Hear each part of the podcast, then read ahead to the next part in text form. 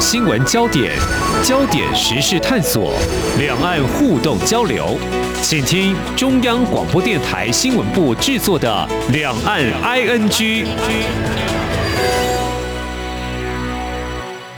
欢迎收听两岸 ING，我是宛如。今天是一月八号，星期五。那在这个星期的最后一天，来说一个非常重要的新闻哦。这是在美国时间一月六号呢，美国的国会被人闯入哦，这样子的一个新闻。宛如一开始看到的时候，觉得非常非常的讶异跟震惊。好，来龙去脉是什么呢？就是美国的国会哦，在六号召开由副总统彭斯主持的联席会议，那就是要对各州的选举人。票计算结果进行认证，好，正式确认说，拜登在去年十一月三号的大选当中击败川普，同时也确认呢会在一月二十号宣誓就职入主白宫。好，这看起来就是一个民主的程序嘛，就很顺利的，应该就是行礼如仪的。不过呢，好要说的，不过就在国会殿堂一切依照法治进行的同时，华府则是有一批。川普的支持者涌入集会抗议选举不。攻那部分的示威者呢，甚至闯入了国会大厦，要妨碍认证程序。好，对于这样子的一个纷扰啊，拜登马上就发表了声明，谴责在国会发生的暴动是叛乱。那拜登是说呢，这一刻我们的民主受到史无前例的攻击。那川普呢，则在这个事件过后也发表了一个谈话，就是说呢，呃，我要求在美国国会的所有人维持和平，没有暴力，而且。回家吧，Go home，Go home，讲了很多次啊。一个民主的国家，美国为什么会发生这样的事情呢？再来，接下来拜登即将接掌白宫，其实他还面临到非常多的一个外交挑战，特别是美中关系的部分。这些议题，哎，都会成为今天我们在两岸 ING 节目当中要跟听众朋友好好聊的一个主题。所以在接下来的节目呢，我们邀请到中山大学政治学系研究所副教授陈宗岩陈老师，陈老师您好，主持人。好，各位听众，大家好。好，老师，我刚刚前面稍微讲了一下美国国会在这个礼拜的一个重要大事哦。那我也跟听众朋友透露一下哦，就是我们在跟陈老师沟通之前，其实也稍稍谈到一点自己怎么进入 Capitol Hill 国会山庄的经验。呃，宛如我自己啦，我我去过美国纽约，去美国的华盛顿华府。其实就是一个观光客，所以我去国会山庄就是一个旅行者的身份，然后就是呃在那边登记啊、排队啊、安全检查就可以进入了。当然，这有别于我们现在所看到的一个新闻画面，是大家是闯入国会山庄的。那我不晓得，像陈老师，您研究的是国际政治外交啊，其实这个地方你也曾经去过，而且也在里面有比较深度的，比观光客啦，我说更深入的一些了解哦。对，其实我刚看那个美国国会山庄的那个照片啊，那个真的蛮可怕的，很像那个阴湿路哦，非常多的丧尸，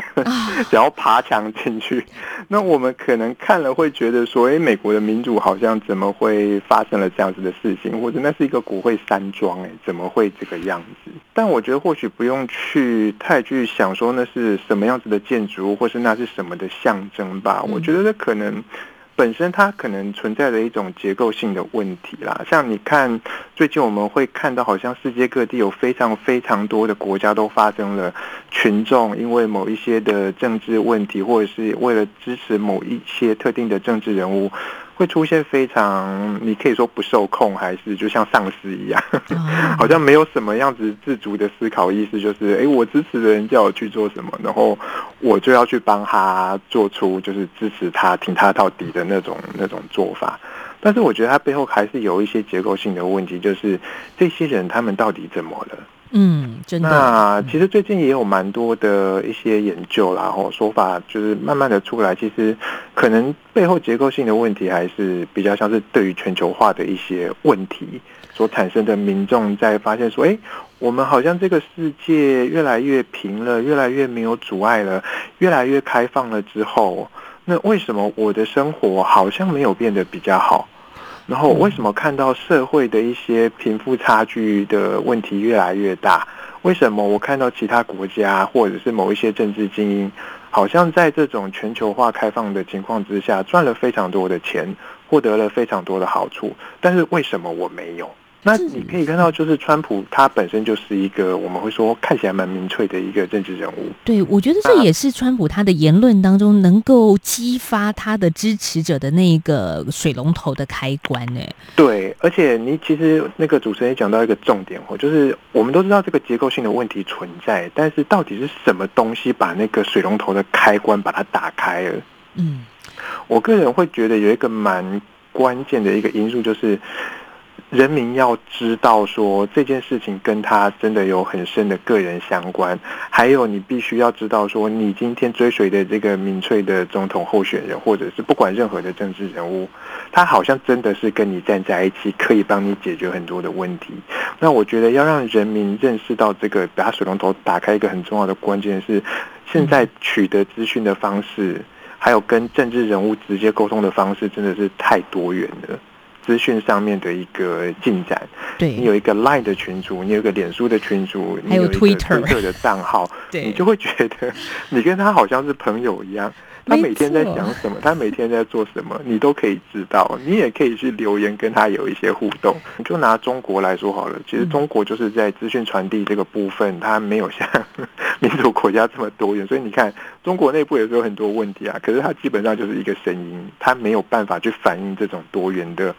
意见。你也没有办法出现这种民，就是人民去追随某一些的特定的民粹的领导人。但是你看香港。它是中国在之前啦，吼，就是在反送中之前，它还是一个相对自由的一个社会。那你看香港的这个问题，可以拉伸到一个很高的一个一一一个一个程度，其实也是要拜他们还有自由的社群媒体存在，他们才有办法去不断的透过联系。很及时的收到非常多的资讯，去协调这样子的一个活动。那我觉得美国这样子的一个，就是你现在看到今天的状况，还有像是台湾之前的太阳化的一个时代，你我觉得不可否认，其实科技的进步也是让这些现象变得越来越，它好像也不是针对美国国会山庄，也不是跟美国民主有什么样子太特定的一个现象。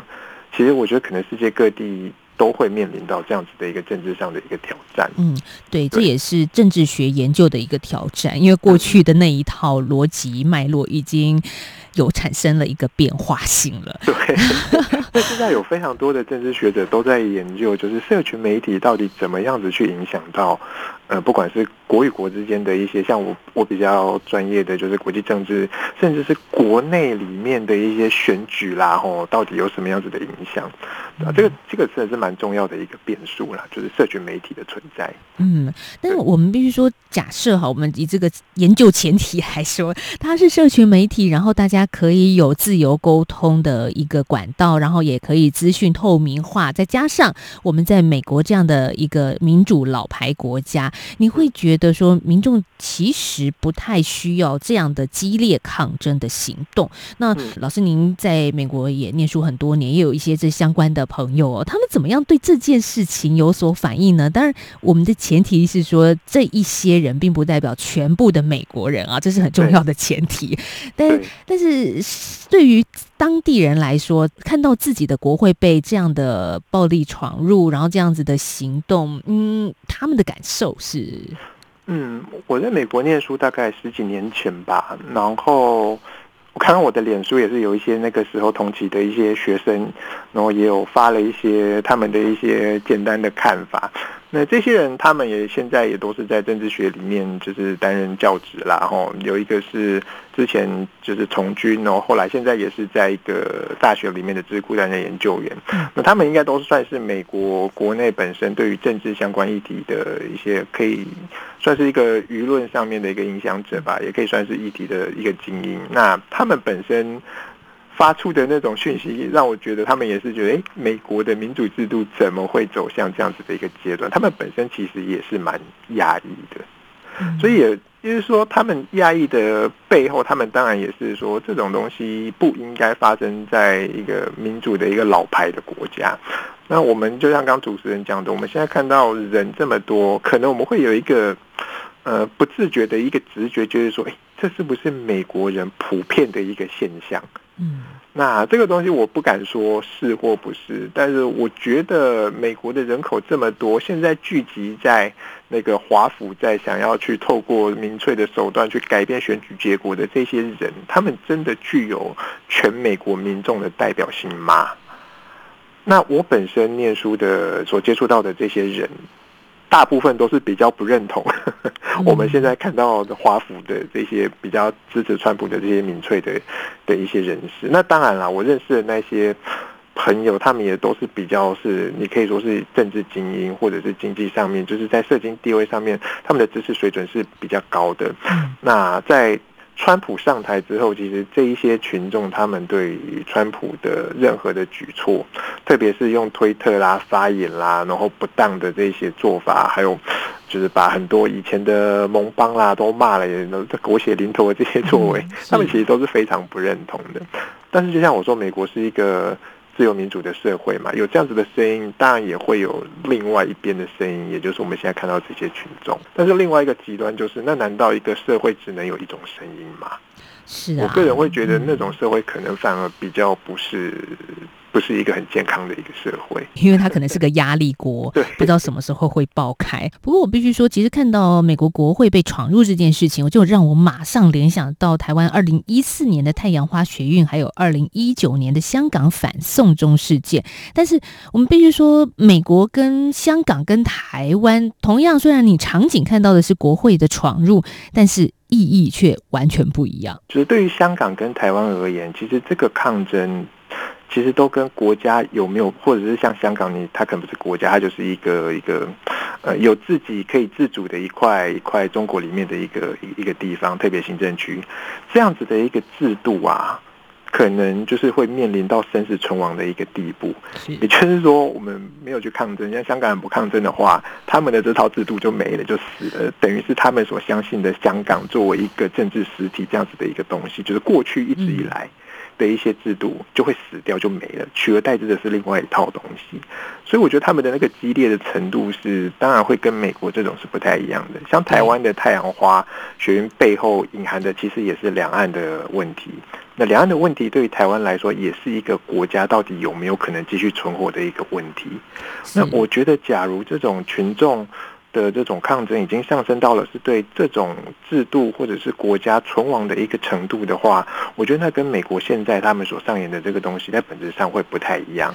美国的这些群众的抗争，他们是针对制度里面的不公平去进行抗争，但是其实对他们。国家有没有可能会继续存活下去的影响，其实不是这么的大，所以我觉得他们的制度本身应该是有充分的能力可以去解决这样子的一个问题。毕竟现在事情才发生一天，那其实你也会看到，就是他们共和党的总统也开始叫大家说，哎，不要就是赶快可以和平的落幕，赶快回家。然后你看副总统他在主持这个联席会议去确认选举结果的时候，他也没有跟着之前大选结果出来，我们说川普好像。会带领着大家继续抗争下去，这样子的一个状况。哎，没有哎，就是副总统他也是就是尊重国会的一些决议，所以我觉得其实美国在民主的这个表现上面，即便是川普这么极端的、这么民粹的人，他都已经慢慢的在接受选举结果，呼吁支持者可以赶快和平的落幕回家。对，就是他们还是有一个轨道可循了，虽然有时候差出了一条小路，但是这个基本的轨道还是存在。好，所以我们在接下来会来看看拜登即将要接掌白宫了，那他的外交政策，他跟中国的关系，跟川普之间的一个不同路线。等一下，我们先休息一下，稍后我们下个阶段再来谈。大家好，我是张婉如。从二零二一年一月一号开始，礼拜一到礼拜五晚上六点到六点半，我在两岸 ING。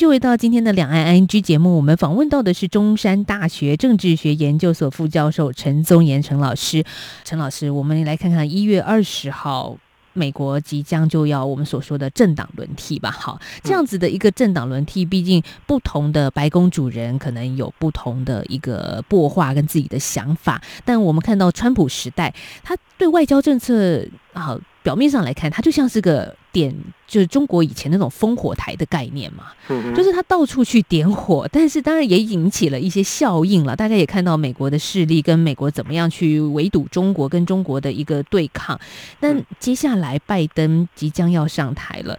他的战略、他的模式，当然大前提也是对中国是有所警惕的、有所对抗的，但是他的做法其实是不同的。对。呃，这一般是普遍的一个看法，就是美国跟中国现在走到了一个阶段，好像那个不管是权力的对峙啦，还有经济上面的矛盾，已经渐渐的出现了一个结构性上，这两个国家似乎不得不对抗的一个态势。嗯。那这个东西其实也不是从川普开始，从奥巴马的时代就已经慢慢的成型了。然后从在川普接掌，可能也是个人风格，还有他的共和党的一些比较强硬的路线跟政策，所以让这个东西发酵的非常非常的快，而且非常的明显。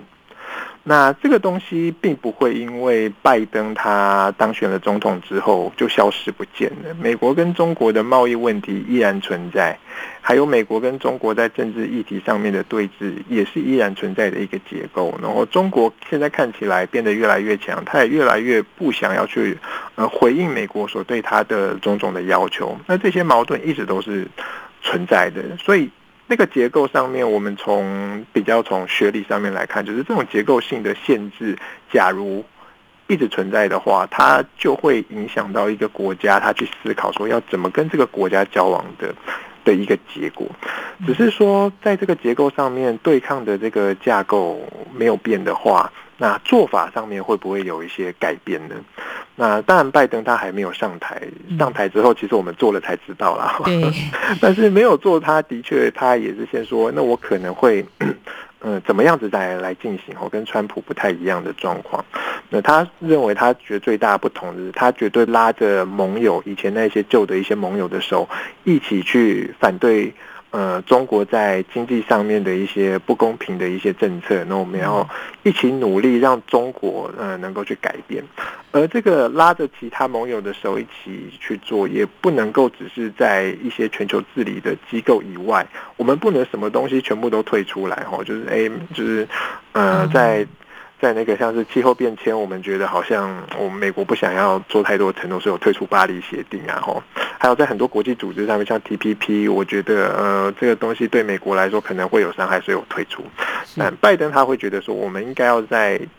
巩固这些全球治理的一个机制的里面，一起找方法来去呃迫使中国能够去做出一些改变。这大概是拜登他看到我们现在外界所看到他自己。团队里面也表示说，在做法上面会有比较明显差异的地方，大概是在这个部分。是对于川普来说，其实很多的国家，您刚说的盟友啊，也得罪光了，然后有一些国际的大型组织，美国也不参加了，其实还蛮有个性的。但是拜登接下来会走比较务实的路线，他会。再次的把这些以前的旧爱找回来。嗯，其实看过老师的一个评论啊，说到外交这件事情啊，专心的人容易被伤害。这也是李圣杰这个歌手的一首歌，叫做《手放开》。对，这个真的在外交上，你要这么专情吗？就如果我们说川普他之前跟所有人都呃绝交了。那现在我是拜登，我要开始去重新找回我曾经的爱哈。那很多国家也不一定只跟美国爱呀，哈，他们也有自己的外交利益吧。像现在我们也看到欧盟，欧盟这边在二零二零年结束之前，跟中国签了一个全面投资协定，好，这样的一个谈判，其实。非常多年，二零二零年终于达成了一个一点共识了，这也是不容易。但是美国并不乐见这样的现象啊。对啊，其实我在写那篇评论的时候，其实脑中出现的那首歌其实是《旧爱还是最美》，苏永康的歌。就是美国这样子走了一遭，哎，发现说哇，我以前的那些旧爱啊，也就是以前的那些盟友，其实还是蛮重要。当然，对川普而言，他可能觉得不重要，但是现阶段美国的新任总统，他觉得这些盟友是非常非常重要的一件事情。但是就变成说，当你今天川普在过去四年然后其实你在很多的问题上面，你对盟友是非常的不友善，你感觉好像要把他们就是推开，你想要自己去解决很多的问题。嗯，那以前这些跟你爱的死去活来的这些盟邦，他一时之间会觉得说，哎，奇怪，以前你不是都拉着我的手一起去做很多的事情吗？怎么现在你一脚把我们推开？那他们心里会怎么样子的去想？有没有一种受伤的一些感觉？被伤害的恋人，对，怎么复合啊？特别是说蛮有趣的，其实从美国啦、欧洲啦这些国家，他们谴责这些中国的一些共同哦，同声谴责中国的这些问题，其实最。可能一个高峰点，过去几十年来说是那个六四天安门事件那个时候。对。然后六四天安门事件之后呢，其实美国跟欧洲这些国家，他们一致的非常强硬的要去反对呃中国，甚至很想要在一些经济上面的制裁啊，用非常多的措施去迫使中国要去尊重人权，要去释放这些政治犯。但是当他们讲了这么一轮之后，甚至那个时候的美国要选总统的克林顿，他也是说哦，我们一定要。绝对不能够骄纵这些从巴格达到北京的这些独屠夫们、独裁者们，我们一定要强硬的对他讲的很重哦，讲的非常的重。但是一开始，最开始要去进入中国、拥抱中国庞大的市场以及经济利益的，哎，刚好就是美国啊。那从美国的这些过去的模式来，我们就会发现说，其实。我们这样听起来好像是有一点不道德，然后跟谈情说爱、跟谈恋爱那个不太一样。我们当然要专一、要专情嘛。但是在外交上面，你要是当一个专情的的人的一个国家，那真的就是笨蛋，因为你随时都有可能在某一些的议题，原本我们紧密的合作，但是下一刻你可能会遭到背叛。也就是像说，哎，欧洲这次跟中国签订了这个协议，它某种程度我觉得也是要告诉美国说，哎。美国在川普领导之下，过去四年好像不太想管我们哦，然后还说在北约组织上面也有很多的美国队友。呃，德国有很多的谴责，然后说我们要从德国撤军啊，等等的这些问题。哎，你现在竟然就是要一脚把我们踢开，然后去做你认为更重要的一些外交事务。但是对我来说，我们跟中国的经济利益还是蛮重要的啊！你不能够完全不考量我们内心的感受，然后就自己就是用惩罚性的一个方式来去惩罚我目前对中国的一些作为。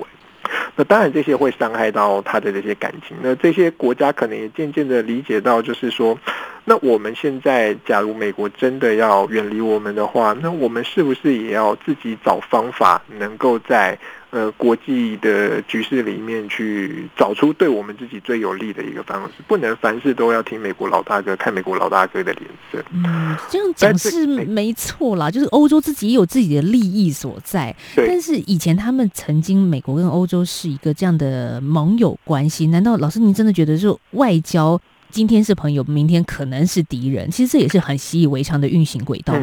你讲的可能比较像是感情上面的那种结合，就像我我认为他们在政治的立场上面，他们当然还是一个盟友，还是可以结合在一起去谴责中国非常多的问题。就像呃，香港听有非常多的那个呃之前参与反送中的人，现在都被抓起来了。那我们就来看看说，欧洲这几天会不会有一些国家出来同声谴责？我相信可能还是会有一些声音出来的。但是对于欧洲来说，他们。现在有点像是在走美国之前的那个路线，就是我可以在另外的一个管道来去迫使中国做一些政治上的改革跟让步，但是中国的经济利益我还是要留着，我不能够去呃去去忽视这块这块利益的部分。那特别是现在疫情哦影响了这么大，其实欧洲受受挫受创是蛮深的。嗯那他们当然也会想要找个方法来去让自己的经济可以在呃现在或者是疫情过后之后能够快速的一个复苏。那这些东西他们当然要去找市场啊。中国其实就是一个对于他们来说现在还是一个非常非常重要的一个经济利益的所在。那他们可能没有办法像美国现在几乎把政治跟经济已经是绑在一起了。但是我觉得欧洲还没有走到那个阶段，所以他现在。必须要趁着这股势，哦，刚好美国现在对中国这么差，所以中国也不太想管美国了。所以中国当然也要去找其他美国的盟邦，哦，就是哎，那现在美国不想跟我好啦，那哎，那我来，我来，我来把我的手伸出来，你愿不愿意接受我？结果他们两个就一拍即合啦。对啊，这其实有点像是美国过去的旧爱盟友，其实现在也对美国在打中国牌。反正你美国也不想，就是不想理我了嘛。那我现在就要来对你打中国牌。这听起来有一点不太像以前这个如胶似漆的感觉。但是我们必须说，他美国还是有个好朋友啦，那就是台湾。台湾对 对，老师，那我们最后一点时间来看台湾呢？其实。今年度开始，美猪进口台湾的议题就成为一个非常重的新闻焦点之一。所以，含莱克多巴胺的猪肉进口，也我们也展现了跟美国做朋友的诚意吧。没错，那。台湾可能现在，我我个人的看法，可能在很多的面向上面都是美国最重要的一个盟友，也是越愿意然后就是呃重回美国化，也不能说重回台湾，一直都很想要成为美国很重要的一个一个一个一个盟友啦。那莱克多巴胺开放这个就是那个莱猪的这个议题，当然就是一个很好的一个一个示范的一个一个展现，然后然后试图想要跟美国的关系有没有可能再继续的深化下去。当然，在川普时代这样子的一个反中政策，台湾当然比较有那个着力点。但是现在拜登执政，他假如想要去重新挽回其他的盟邦，对他来说也很重要的话，当然台湾相对的重要性上面当然会有所降低。但是其实这个东西就是台湾目前现的一个结构，就是我们要去跟美国更好的时候，你一定会去担心那个中国他会怎么样子对我们。那这个东西不是说台湾我们一股脑的，美国放开就是展开他的那个双手要拥抱我们，我们就一定要过去拥抱。我觉得其实台湾的领导人也非常的清楚，就这个东西操作，假如不是很适合的话，或者是过了一些某一些界限的话，那。台湾民众可能面临的就是中国更多更多的军事威胁跟骚扰。那我相信一个理性的政政府，台湾不管是国民党还是民进党也好，其实大家可能都还没有，包括台湾社会都还没有做好，就是我们在冲突的一些状况，目就是深化的一个一。一一个可能性，所以我觉得对台湾来说啦，就美国当然蛮重要的，可是现实就是中国它可能也是一个你要去考虑到说，呃，怎么去维系一个不要说。正面的两岸关系至少是稳定的，然后不要往一个比较恶性循环的方式走下去。这样，嗯，这其实对台湾也是一个两难的局面了。就是我们可能想跟全世界都做好朋友，可是你还是得看看国际外交的现实层面。甚至是中国，嗯，对，不管是在外交上面啦，其实台湾现在目前对中国的经济依赖度还是蛮高的。你就看电子产业，我之前有看了那个数据，也大概都还有将近五五成到六成以上，我们东西都是出口到中国。是，虽然有人说我们都是出口半成品，然后那些东西都是卖到全世界，但是假如一旦今天中国对台湾实施了经济封锁，或者是更极端的一些经济制裁的话，那对台湾的经济短期上面一定也会有很大的冲击。嗯，所以这对政府来说，这真的是很难操作的一个一个一个状况。嗯，是，这也是在台湾研究外交的学者要努力的地方，就是真的很难呢。就是这一条路怎么开创开创成为康庄大道？我觉得这也是台湾我们的现实了，就是对要去思考现状，而且这跟台湾不是只是经济的问题而已，就是台湾这个国家到底有没有办法继续存活下去的一个很重要的国家安全问题。嗯，没错。我们在今天节目其实从美国来谈到美中关系，最后也谈到台美关系啊，其实也给听众朋友概略整理了一下在一月份的重要新闻。因为接下来一月二十号，美国就有新的白宫主人了。其实这接下来，我想一月的二十号前后，应该也是一个大家可以继续关注下去的国际新闻焦点。说美中台关系在台湾啦，永远都不会退流行，每天都有新的议题可以 可以